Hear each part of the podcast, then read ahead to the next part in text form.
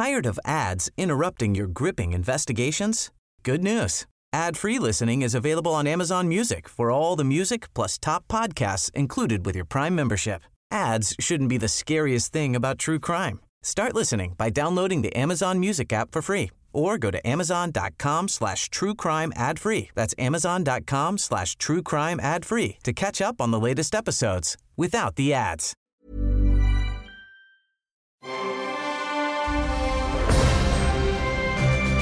Logenplatz, der Filmpodcast mit Stefan Kuhlmann. Wow.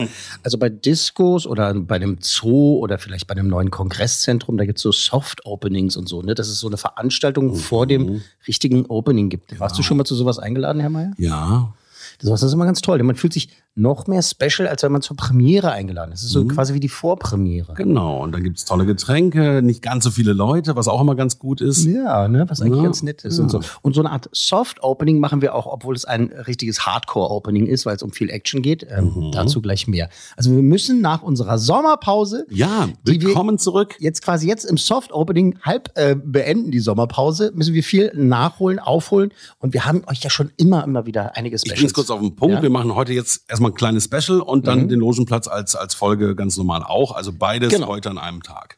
Genau, das heißt, äh, das erste Special kommt jetzt schon vor der ersten regulären Folge, weil wir halt einfach sowas Geiles an der Hand haben, dass wir gesagt haben, das muss jetzt raus, Kinder.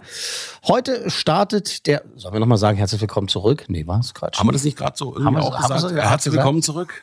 Du, du, ich bin noch eingerostet von der Sommerpause. Also ja, es waren ja acht Wochen oder so, ne? muss, gefühlt waren es 20, Das stimmt. ne? Gefühlt. Ja, ja. Ich habe ich hab, ich hab dich auch vermisst, Herr Mayer. Ja. Aber das machen wir gleich im Logenplatz auch nochmal richtig schön. Ja, Komm, okay, das ist. Doppelte Da, da starten, starten wir nochmal ganz neu. Ja. Also, apropos Start. Heute startet der Actionkracher Snake Eyes. G.I. Joe Origins. Also so ein Comic-Science-Fiction-Abenteuer. Und zwar von dem deutschen äh, Regisseur Robert Schwenke.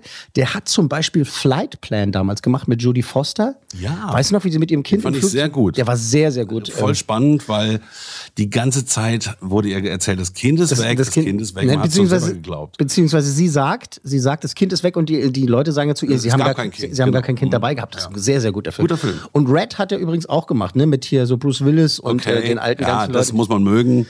Ist, ist ganz okay. Ja, fand ich- Ne? fand also ich es auch ist gut. unterhaltsam gewesen. So, äh, G.I. Joe, äh, Spielzeug-Franchise, äh, vor allem bei den Amerikanern natürlich bekannt. Ne? Also G.I. Joe ist ja natürlich ein äh, uramerikanisches Ding, aber auch bei uns seit den Kinoabenteuern, die damals rausgekommen sind, G.I. Joe, Geheimauftrag Cobra und G.I. Joe, die Abrechnung, auch, also bei uns auch immer beliebter und bekannter und so. Also inzwischen gibt's halt auch bei uns Kinder, die halt, kannst du sagen, äh, hier äh, G.I. Joe, kennst du? Klar, kenn ich, kenn ich, kenn ich, Filme gesehen. Snake Eyes, der jetzt nun startet heute, der gilt auch als Startfilm für ein Hasbro Cinematic Universe, also ein ähm, HCU sozusagen, so wie das MCU von Marvel und das DCEU, das äh, DC Expanded Universe. ich kann dir folgen. Ja, Also, dass es äh, jetzt so riesen, riesen Geschichte wird und so und da kriegt der seinen Film und da kriegt der seinen Film. Das ist jedenfalls der Plan. Und ähm, hier kommt also nun Snake Eyes G.I. Joe Origins. Wir hören da mal rein. Snake Eyes. Du hast mir das Leben gerettet.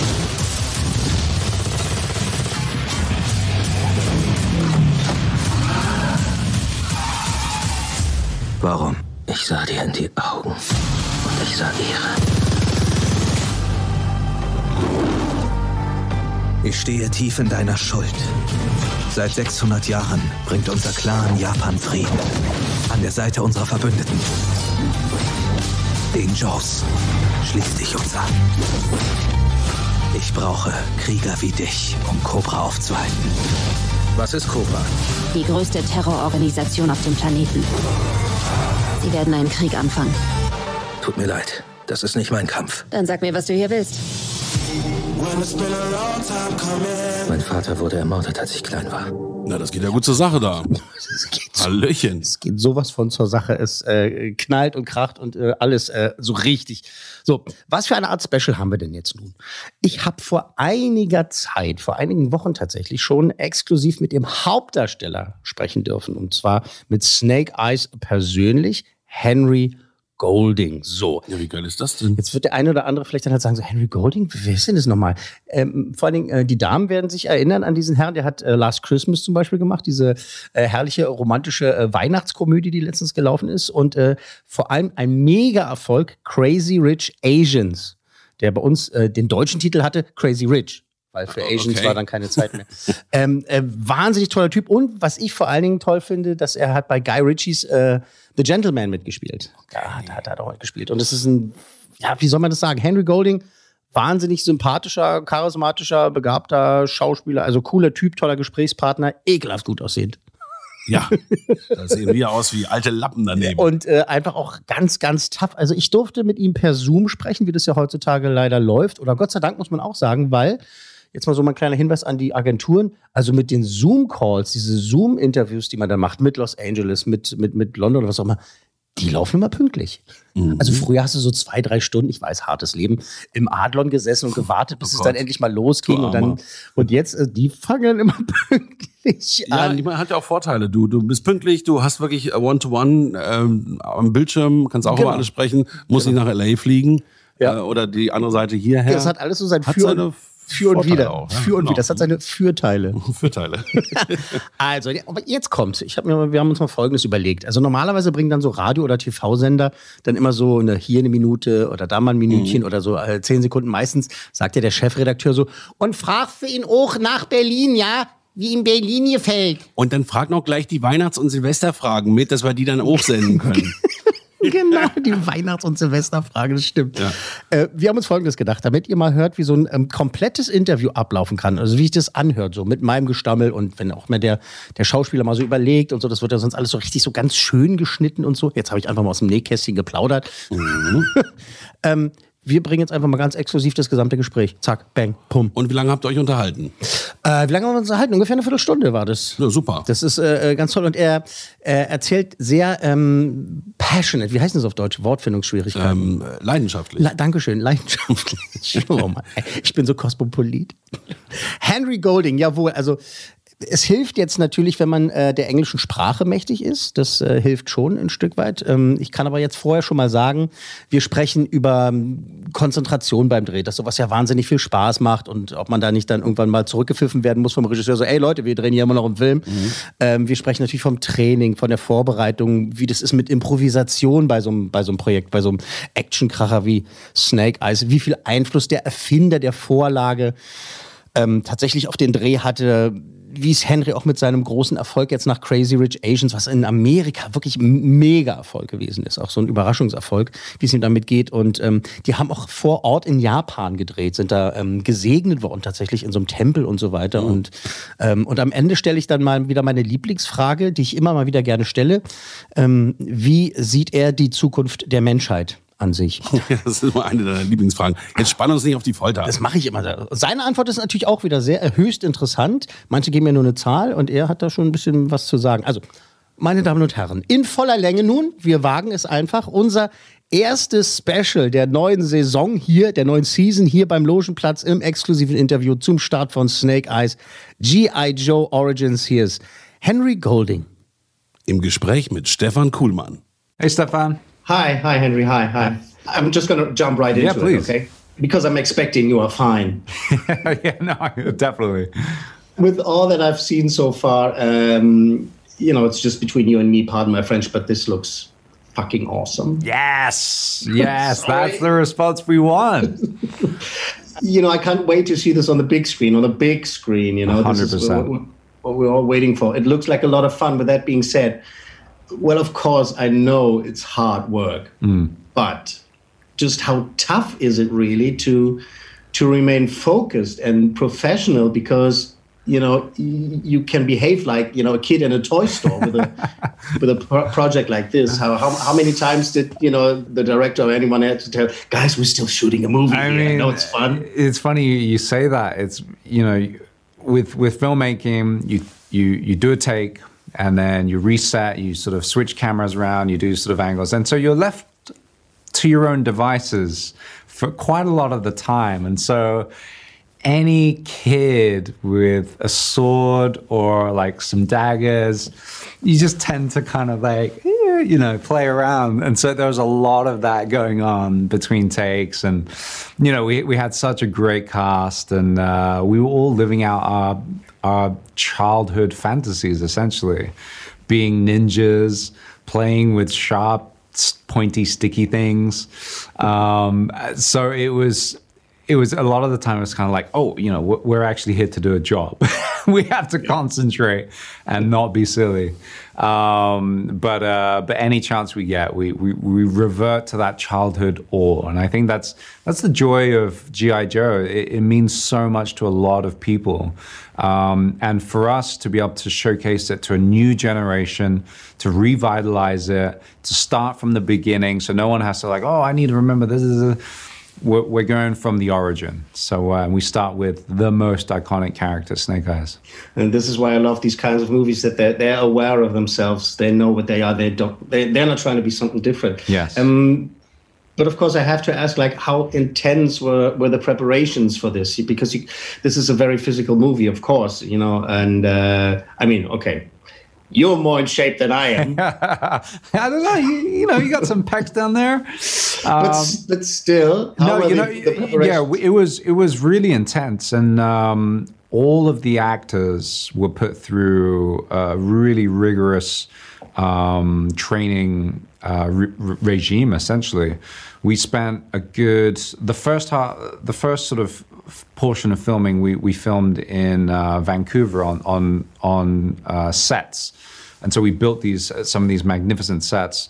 Um, but two months previous to that, we were all out there just to train, to train and do the pre-production. Um, and so every single day we'd roll up, we'd do four to five hours of training. We do an extra. I would do an extra hour of um, at, at the gym with a trainer. Um, and then throughout that time, like we do that day in, day out, um, just to be able to complete um, these mind blowing sequences for ourselves because we wanted that realism. The audience isn't dumb. You know, they can tell CGI or like, ah, yeah, that that's not the same guy. Um, so we wanted to make sure uh, at every chance possible that we could actually do everything. Um, so we had to cover the bases. So that, that training was really rigorous, but it paid off in spades. What was the most important thing, you know, uh, character-wise, considering the comparison between the template mm-hmm. and, and and the movie? Were, yeah, that's know, a, that's a great character? question because it's the first time we've been given creative um, possibilities with this particular character.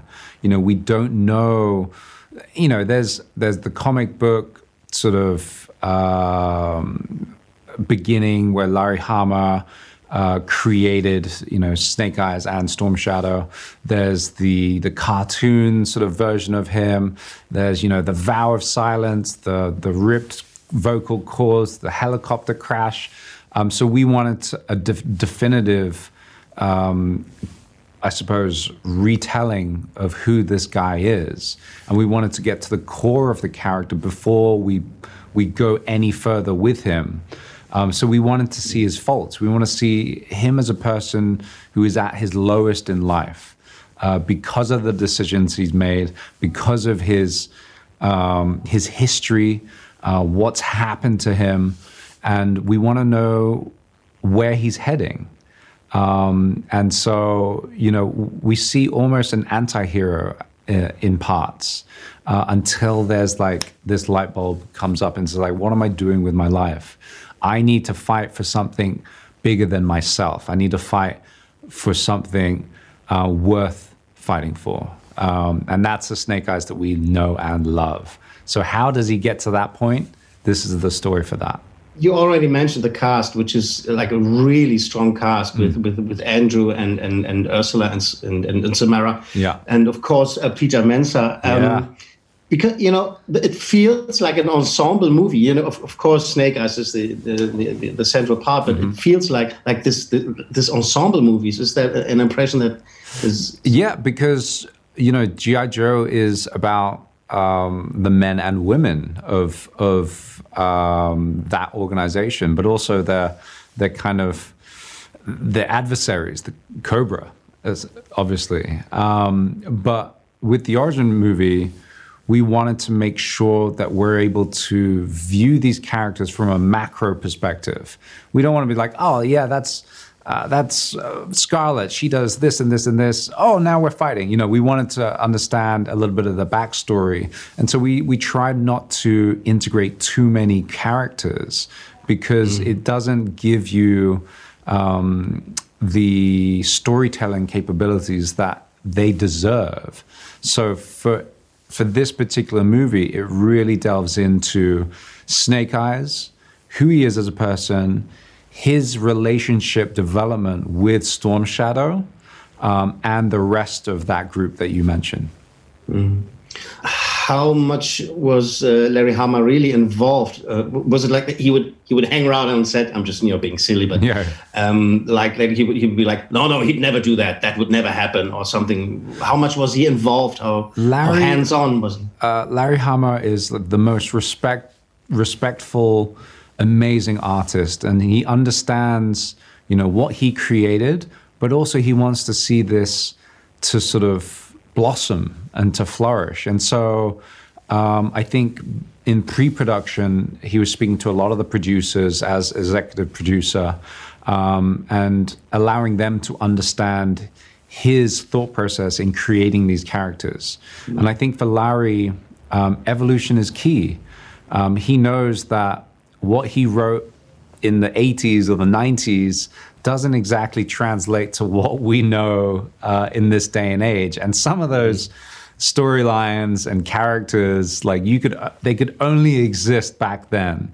Um, but but now a retelling of, of, of these characters, we want to stay true to the origins, but also we want to give it more of a realistic um, and relatable, um, I suppose, perspective for new members of the audience and new fans around the world, not just in America, but in Asia, in Europe, um, everywhere. It's amazing because you know in, in, in Germany it's, it's it's well known as Barbie, for example. Oh, yeah. they're two polar opposites, uh, Yeah. of course. But, but even GI Joe in, in Germany, we, we, we don't have a, a Bundeswehr Hellmann. You know, we, we we we don't have a character like that. Yeah, yeah. I said something very German right there. um, coming back to to uh, the the shooting process, because I imagine that with all the choreography and, and, and the stunts and, and, and all this stuff, but of course there's still um, scenes with, where you just talk. Yeah. Much room for improv is there on a show like this? Uh, you, there's always room. Um, you know, it's such a collaborative industry. It takes an entire village to make a movie. Everybody from set designers to wardrobe to props to lighting. You know, all the different departments have to work in synergy, and that's even whilst we're filming. And so. If an actor has a suggestion of like, ah, I'm not sure if my character would would say something like this, Robert Schwentke, um, your fellow countryman, um, is fantastic at listening and and I suppose understanding our perspective of our own character. And he, you know, it was important. We would do after the four hours training, uh, the extra hour of working out. We would do literally two hours of script work with uh, Robert. Um, just me, him, Andrew, uh, Haruka, like the cast members, and we would go through word by word, like what can we cut out, what doesn't make sense, and what needs to be put back in. So it's it's always a collaborative um, spirit there. So when you're working on a project like this, and with with the last couple of years, I mean, like you know, with Crazy Rich and and, and Last Christmas and, and and The Gentleman, which I loved. Um, do you still have you know sometimes you know, a moment where you where you pinch yourself and, and go like, yeah, this is this actually is my life right now. So sometimes it's like, God damn it, why didn't I stick into like rom coms? Like, this is like tough, tough work. But to be honest with you, in the majority of the time, you're just doing such crazy things that every once in a while I have to pinch myself and think, like, this is what I have to do for work. This is amazing. I'm like fighting Yakuza on top of a car, uh, you know, or jumping off the side of a building or running around slaying sort of uh, enemies and things. And you just think, wow, this is this is like being a kid with the most expensive playground to be in. Um, I wanted to ask you about shooting on location because you shot in Japan, and and I, uh, you know, especially I saw this picture, which was released where you guys, like the cast and crew, I think you got blessed or something. Yes, yes. In, in this temple, can you tell me about yeah, that? I mean, it was it was really important for us to one be able to film in Japan, to do it as respectfully as possible. Like the places that we went uh, were thousands of years old, these temples and these castles and these locations. So, one, we had to be, you know, very protective over that, but also pay respects to the culture. Um, and with with any production that goes ahead in Japan, even the local productions, they will always try to get a, a blessing um, at the local temple for sort of for good luck, um, protection, uh, make sure there's good weather.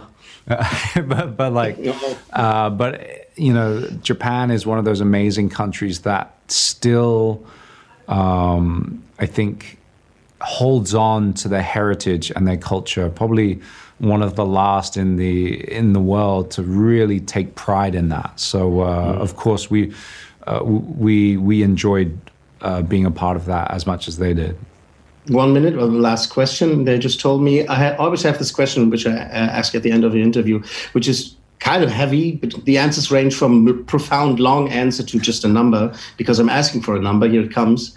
On a scale of one to 10, 10 being the most optimistic, mm-hmm. how do you see the general future of mankind? Whoa. I didn't I didn't expect that question. I thought there was going to be something else from there. Prospect of mankind.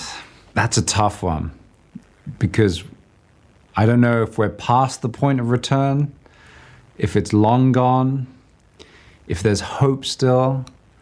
But I think I'm a pretty positive guy, and I think mankind has been through a tremendous amount um, and will go through a tremendous amount. If we can make it through this past year, year and a half, and this is one of the very few global events that we can count pretty much on a hand that every single human being in this world went through together. Um, and if we're able to come out of the uh, the other end, there's definitely hope for us all. So I would say a solid seven and a half. it's a very good answer. Um, I got to wrap up. Absolute pleasure. Cheers for Thank talking so and much. taking the time. Appreciate it. I'm going to go and watch some more soccer now. Um, yeah. Take we care. love your stuff. Keep Appreciate it coming. It. Bye bye.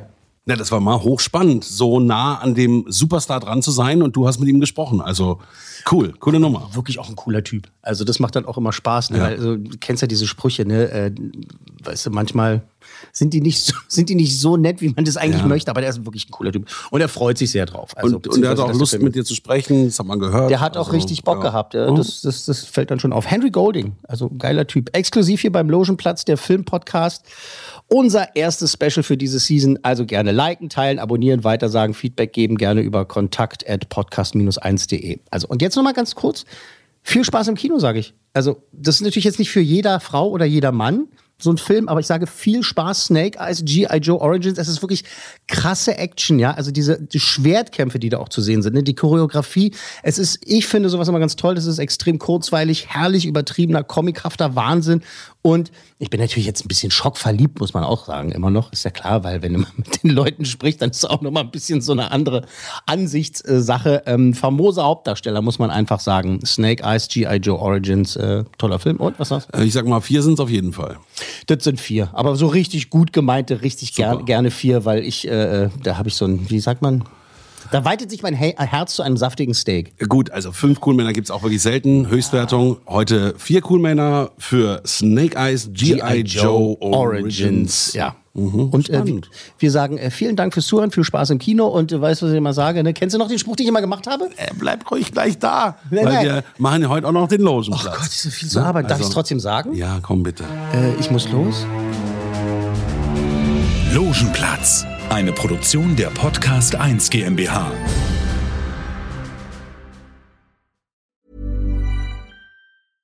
Hey, it's Paige DeSorbo from Giggly Squad. High quality fashion without the price tag. Say hello to Quince. I'm snagging high-end essentials like cozy cashmere sweaters, sleek leather jackets, fine jewelry, and so much more. With Quince being 50 to 80% less than similar brands. And they partner with factories that prioritize safe, ethical, and responsible manufacturing. I love that. Luxury quality within reach. Go to quince.com slash style to get free shipping and 365 day returns on your next order. Quince.com slash style. Tired of ads interrupting your gripping investigations? Good news. Ad-free listening is available on Amazon Music for all the music plus top podcasts included with your Prime membership. Ads shouldn't be the scariest thing about true crime. Start listening by downloading the Amazon Music app for free or go to amazon.com slash true crime ad free. That's amazon.com slash true crime ad free to catch up on the latest episodes without the ads.